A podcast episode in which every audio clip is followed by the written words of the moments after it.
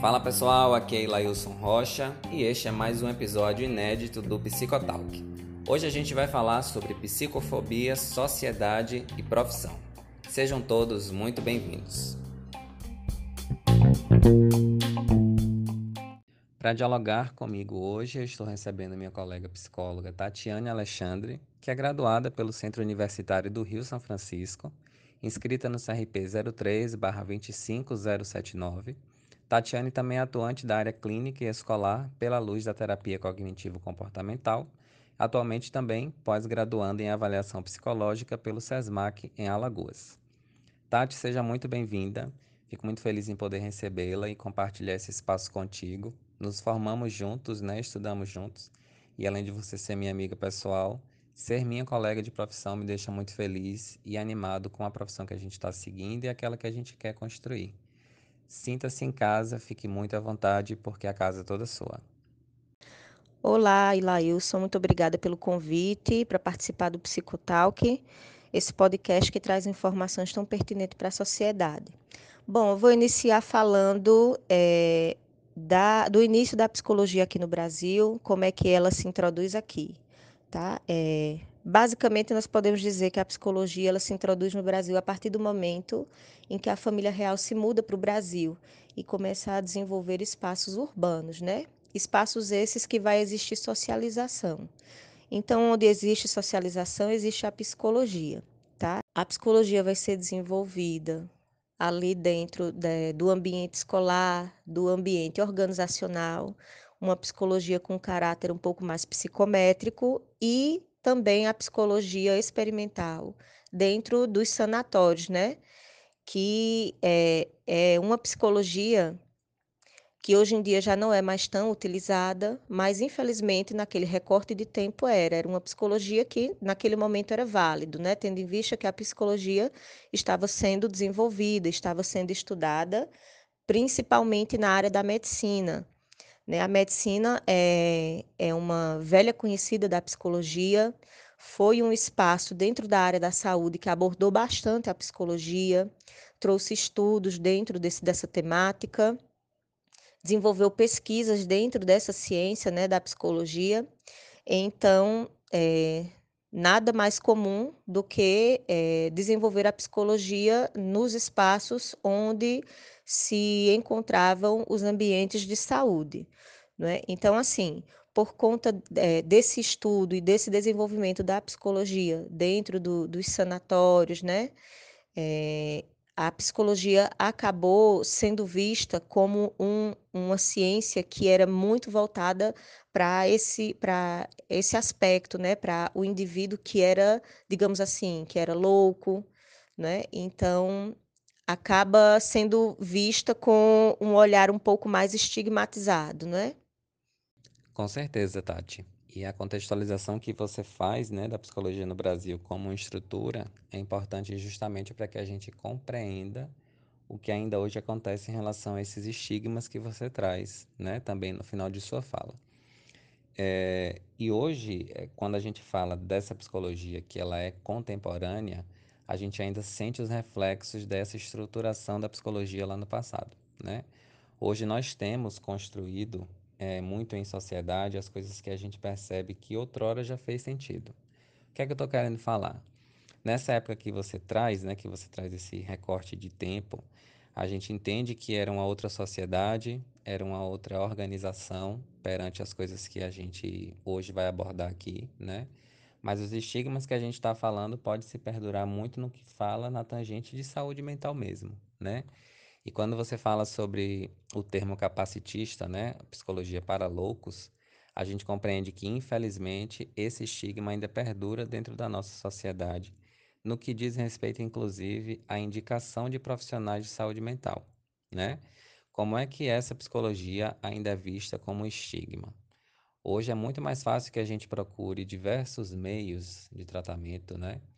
é, alternativos, a gente busca de tudo, a gente tem tempo para tudo, só não para o psicólogo. Por que é tão difícil se buscar um psicólogo? Porque a gente tem tanta trava, né, quando o assunto é falar da nossa saúde mental. muito disso vem exatamente desses estigmas sociais que são reflexos dessa estruturação que você falou, né, agora há pouco, mas também muito do que a gente ainda vê em sociedade e isso ser fomentado, inclusive é, por uma prática da psicologia que é voltado ainda muito para a elite, né? Eu acho que você vai falar um pouquinho sobre isso, mas também queria dar minha opinião sobre.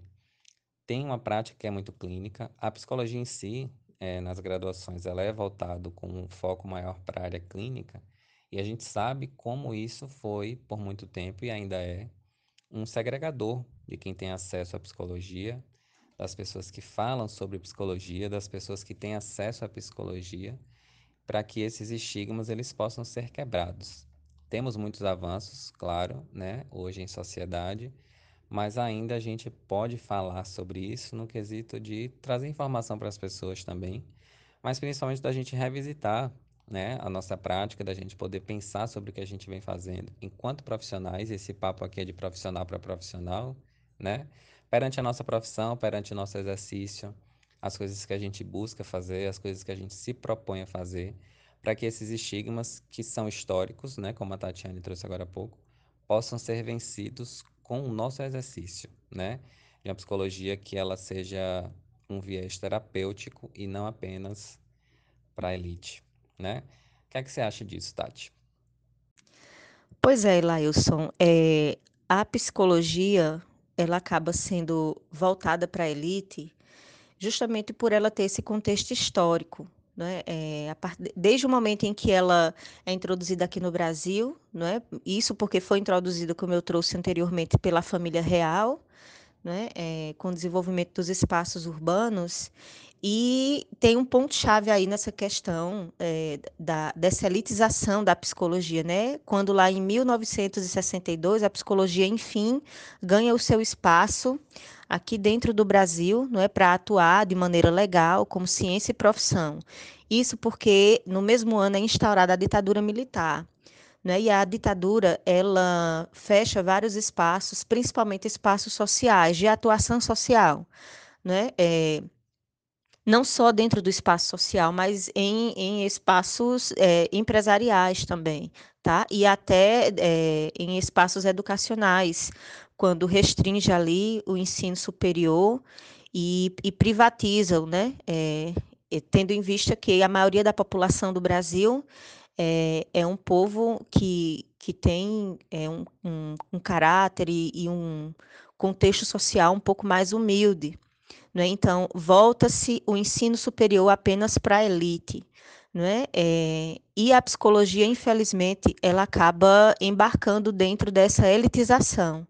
Né? Então, assim, é, os espaços sociais voltados para a saúde, é, totalmente fechados, restringidos, e a população carente, a população real, né, que é a população do Brasil, acaba ficando é, bastante afastada é, do contexto da psicologia, né, dessa, dessa ajuda que a psicologia tende a trazer para a população quando bem aplicada. Não é? Então, o que é que acontece? É, como a psicologia social ela fica totalmente restringida, é desenvolvido espaços da psicologia clínica, né? Porém, infelizmente, esse espaço de psicologia clínica é muito procurado pelas pessoas que têm uma condição financeira melhor, que não é a realidade da maioria da população do Brasil. Né? E esse contexto de psicologia clínica, ele é, é, trazido até os dias atuais, tá? É um contexto que, que infelizmente, se enraizou dentro é, da saúde e da visão de, de ajuda psicológica para a população. Então, e nos dias atuais, essa psicologia elitizada ainda é bastante encontrada é, no contexto da sociedade né, brasileira. Não só encontrada, como infelizmente também fomentada, né, Tati? É, nas práticas que a gente vem observando, em um contexto mesmo, no, no, num espaço-tempo de 5 a 10 anos, a gente faz essa linha do tempo e a gente revê que muitas práticas ainda são voltadas para isso, né? Muitas são as práticas que a gente observa que é de um contexto clínico mesmo, direcionado para as pessoas e para o público que você trouxe, e que a gente não vê isso, inclusive, voltado para as políticas públicas de saúde. É, muitas, poucas pessoas, inclusive, sabem que se tem acesso à saúde mental no SUS, né? Se tem programas de saúde mental, se tem programas que têm acesso à psicologia na rede pública de saúde e que isso não é um privilégio, isso é um direito do cidadão. Então, quando você fala disso, eu me remeto muito a esse ponto porque a gente fala também da psicofobia, que é histórica e que é herdada, né, muito dessa, contextu dessa contextualização histórica que você já trouxe, principalmente voltado para aquele momento da psicologia que andava muito com a psiquiatria, né, é, dentro da medicina em si. Então, os reflexos disso, ainda em sociedade, são muito visíveis, né?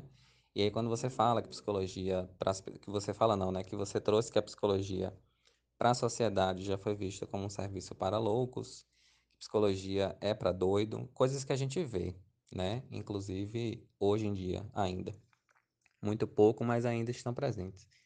Então, é, não saber desses acessos, ou às vezes não ter a informação, ou muitas das vezes ter a informação e mesmo assim não passar adiante, eu falo disso para as pessoas que estão fora da, da nossa profissão, né?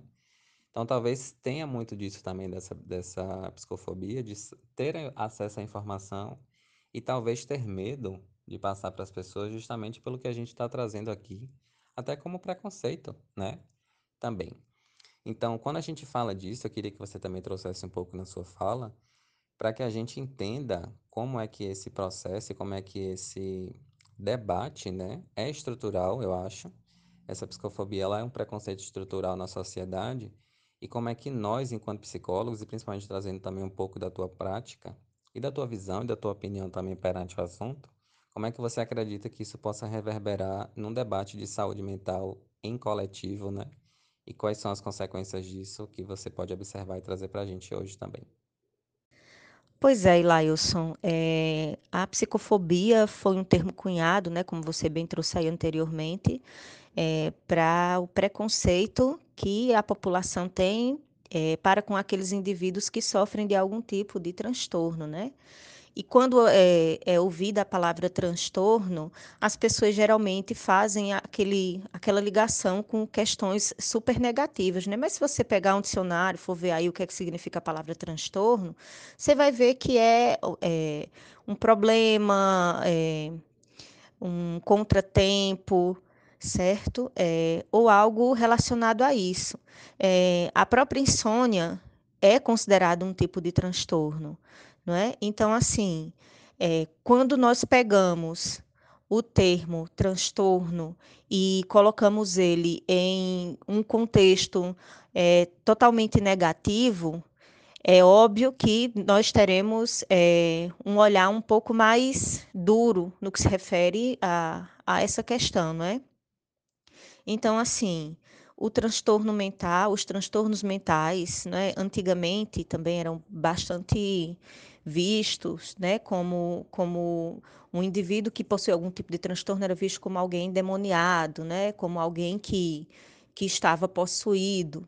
Né? Naquele, naquele recorte de tempo, como eu também trouxe anteriormente, nós podemos tentar analisar a situação e compreender hoje que era a desinformação. Né? É, mas daqueles, daqueles momentos para cá, da, daqueles anos né, em, em que a psicologia está sendo desenvolvida aqui no Brasil, para os dias atuais, ela já foi bastante estudada. Não é? Isso com a ajuda da psicoterapia, com a ajuda também da psicanálise. A psicanálise de Freud trouxe é, é, bastante informação para essa área. Freud era médico. Então, várias pesquisas ele fez nessa área, né? e a medicina sempre também. Né? Então, é, com essas áreas aí, estudando e tratando da psicologia e da psique humana, vários foram os fenômenos que foram compreendidos e, e, e esclarecidos para a população né? e, e, para a própria psicologia em si. É, então, assim, óbvio que, como foi trazido também, a psicologia aqui no Brasil ela se estrutura com esse caráter mais experimental, não é? Mas é, eh, infelizmente, nós não podemos ficar, eh, ligados eternamente a um contexto histórico, né, que lá em séculos passados, né.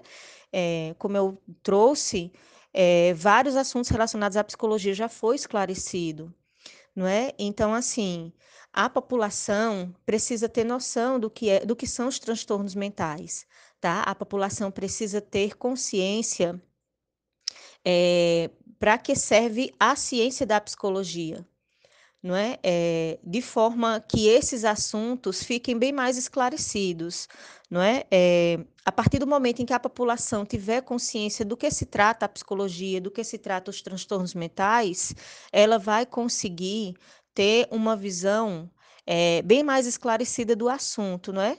E, obviamente, vai conseguir deixar de lado esse olhar, eh, mais, eh, preconceituoso, digamos assim, que infelizmente ainda é encontrado, tá, na nossa sociedade. E por aí a gente vê a importância, né, do debate em saúde mental como um combate ao preconceito mesmo. A gente não tem como falar, eh, ou querer, na verdade, mudar perspectivas se a gente não dialoga sobre elas, né. Isso que a gente tá fazendo aqui hoje, eu espero que seja um convite, primeiramente às pessoas, mas também um alerta, eh, pra quem não é da psicologia, mas também pra quem é da psicologia. Eu digo isso para os profissionais, né. Porque a partir do momento em que a gente sabe que temos essa responsabilidade que é social e a gente não exerce, a gente também pode estar colaborando para o que a gente tá falando aqui hoje, né. Pra essa visão separatista, pra essa prática que mais afasta do que acolhe, pra essa prática que mais exclui do que inclui, né. E pras pessoas que não são psicólogos e psicólogas, que a gente possa rever também as nossas as nossas práticas, os nossos pensamentos, as nossas opiniões, as coisas que a gente fala, né, isso também conta como muita importância nesse processo, porque faz parte da nossa visão também de não querer compactuar com coisas que possam ferir, com coisas que possam ofender, né. Então eu espero que as pessoas que ouçam isso aqui, né, e que venham a ouvir, elas possam ter essa nova perspectiva de que as coisas que a gente faz também colabora pra sociedade que a gente quer viver, quer conhecer, né. Então esse debate em saúde mental, Tati, quando a gente fala dessa psicofobia, ela é muito voltada pras questões que a gente também, às vezes, sabe, mas não faz, né. A gente sabe, a gente conhece, mas não pratica. E aí por que será que incomoda, isso aqui é uma crítica minha pessoal, né, por que será que incomoda tanto quando a gente vê ações e e e práticas mesmo que são voltadas pra sociedade, quando a gente tá na área clínica, né. Por que será que isso ainda incomoda? E eu quero que isso fique no ar, né, pra que a gente possa não somente refletir, mas que a gente possa agir, né. Ação sem sem reflexão e reflexão sem ação não é um casamento muito bom. Então que esse debate em saúde mental, ele possa nos proporcionar, não somente pras coisas que a gente queira mudar, mas a nossa responsabilidade na mudança que talvez a gente não pratique, que a gente não faça também, sejamos profissionais ou sejamos pessoas. E aí quando você fala, eh, dessa visão dos transtornos, né, se a gente fosse colocar tudo que é considerado como transtorno aqui, a gente passaria semanas dialogando, eh, sobre isso e ainda não daria tempo, né. Porque o que é ter transtorno? O que é um transtorno bom, o que é um transtorno ruim? O que é que diferencia a minha pessoa de uma pessoa que tenha um transtorno e que transtorno ela tenha? Então quando você traz ansiedade, né, que é uma das coisas que hoje em dia, né, a gente vê muito diálogo acerca disso, eh, os transtornos depressivos também, alguns transtornos que são inclusive vistos como apetite sexual e que são transtornos, e eu tô trazendo isso porque é o que a grande maioria conhece. Então não existe algo que possa falar que eu tenho um transtorno que eu seja diferente de alguém que não tenha, né. Então quando a gente entende isso tudo que você tá trazendo, Tati, eu acho que a gente se aproxima muito do da nossa, eh, ideia quando a gente pensou em fazer esse episódio, né, que é desconstruir essa imagem, eh, psicofóbica, se se é que eu posso usar esse termo, perante aos nossos serviços, perante as nossas atuações, mas principalmente também das ações que a gente deixa de fazer, né? Então, Ilailson, é, todo esse debate que nós estamos trazendo aqui é bastante pertinente. Né? Isso é, por, por questões é, que são bem urgentes aqui, principalmente para o nosso país.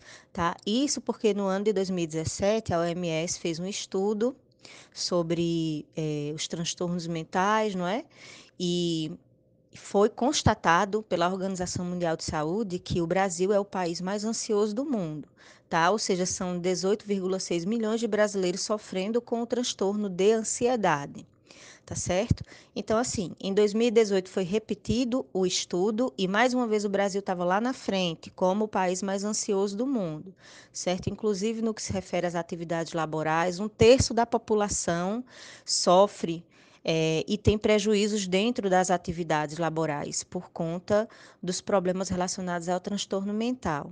Ou seja, é, é, é um problema, é uma problemática é, que é marcante, que está inserido dentro do contexto da sociedade brasileira, mas infelizmente não se é discutido sobre ele. Né? Então, assim, a pergunta que não quer calar é: por que motivo o Brasil não cuida da saúde mental da população, tá? Tendo em vista que um órgão tão sério que cuida da sociedade, que cuida da população mundial, com pesquisas, né, com resultados pontuais, traz um dado tão importante, tão significativo, né, é, sobre a nossa sociedade, sobre a saúde da nossa nação, e infelizmente nada é feito sobre, sobre essa questão. Daí eu pergunto assim: é, a psicologia, é, o que é que a psicologia, como um todo, e quando eu trago assim a psicologia, é me colocando como profissional da psicologia, tá? O que é que a nossa classe de psicólogos, o que é que nós podemos fazer para trazer uma melhoria para a nossa população, para poder sanar esse problema, não é? Que, que eu acabo de trazer aí, com essa constatação de que o nosso país é o país mais ansioso do mundo. É, eu trago isso como uma crítica construtiva, tá? O que é que nós, psicólogos, podemos fazer para poder sanar esse problema? Não é? é? É o nosso dever, como profissionais, buscar meios não é, de tentar ajudar é, a, as pessoas da melhor maneira que nós pudermos, né? Isso, óbvio, que é, com a ajuda dos governantes, não é? Então, assim, é, por que motivo não é visto propagandas informando sobre a saúde mental? Por que motivo não é desenvolvido projetos que busquem é, fomentar a informação sobre o que é, na verdade, a saúde mental, sobre o que é, na verdade, é, os transtornos mentais, não é?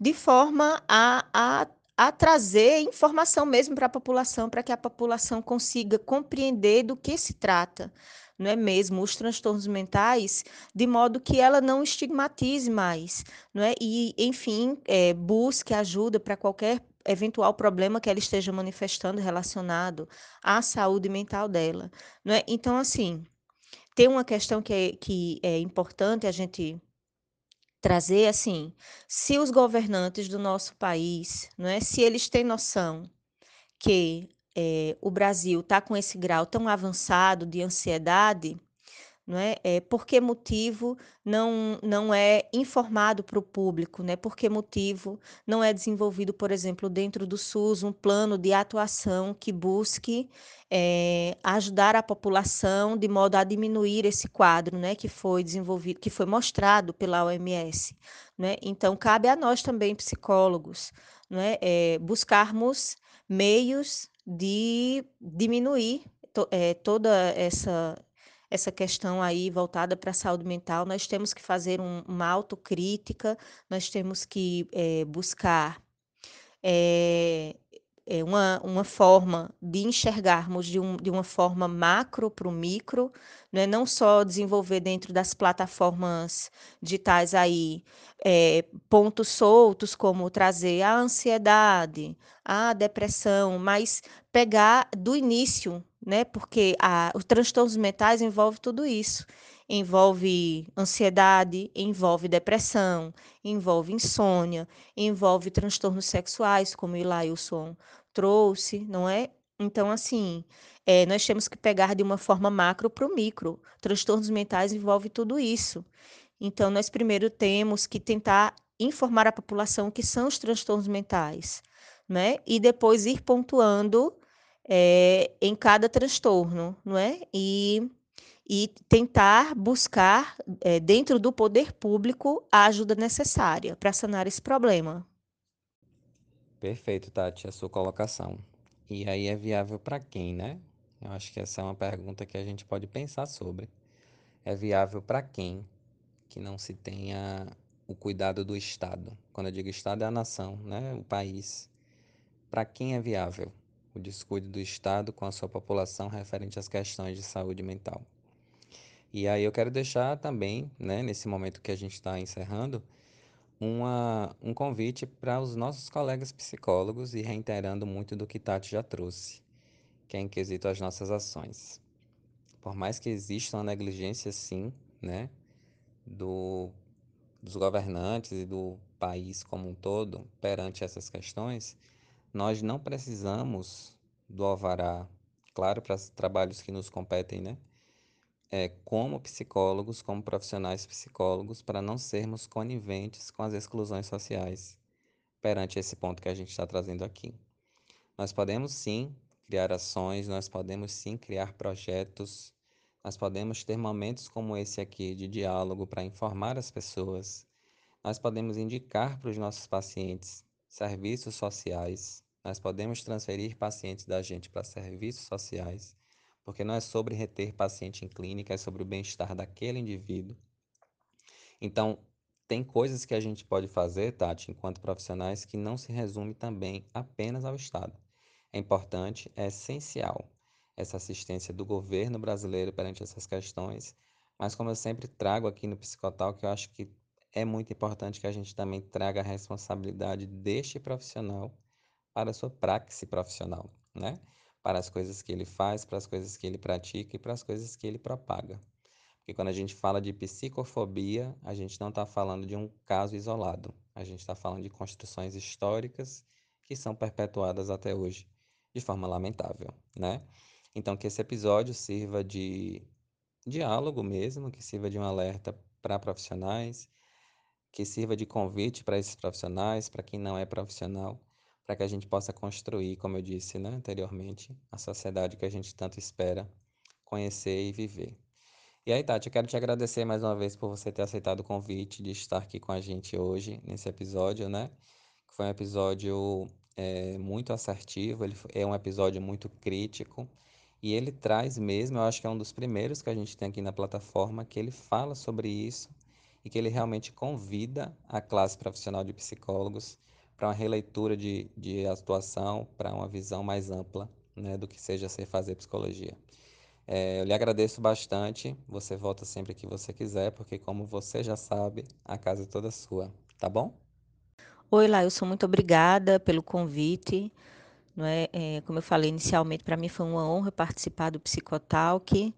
É, vai ser sempre uma honra participar de espaços que tragam e que fomentem a informação, não é? principalmente com esse tema que nós debatemos aqui, que se for colocado realmente em prática, não é? se a classe da psicologia der a devida atenção a, a, a esse assunto, né? É, é nossa obrigação como psicólogo né? sempre buscar formas de exercer a profissão da maneira mais correta, mais ética e mais justa possível.